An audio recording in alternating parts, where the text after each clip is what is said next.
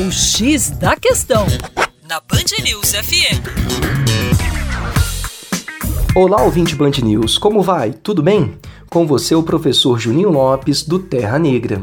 E veja bem, o Iêmen, que é um país situado ali na Península Arábica, bem pequenininho, com cerca de 24 milhões de habitantes, vive uma das principais crises humanitárias do século XXI.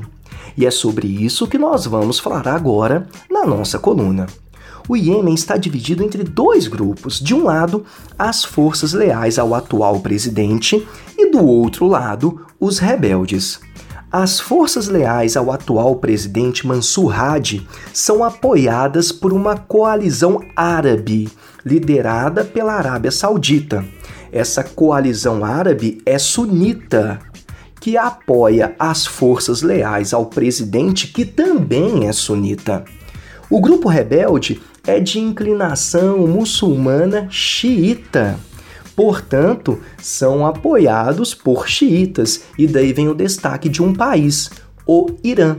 O Irã é basicamente xiita e apoia estes rebeldes do Iêmen.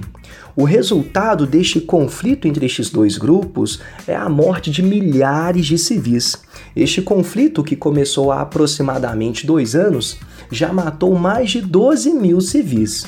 Interessante é que cerca de 60% do país está em uma situação de insegurança alimentar. E como já se não bastasse, basicamente toda a infraestrutura sanitária do país foi destruída, levando a uma situação de cólera.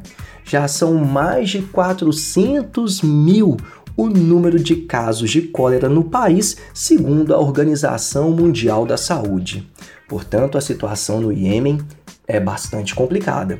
Para mais, acesse educaçãoforadacaixa.com. Um grande abraço.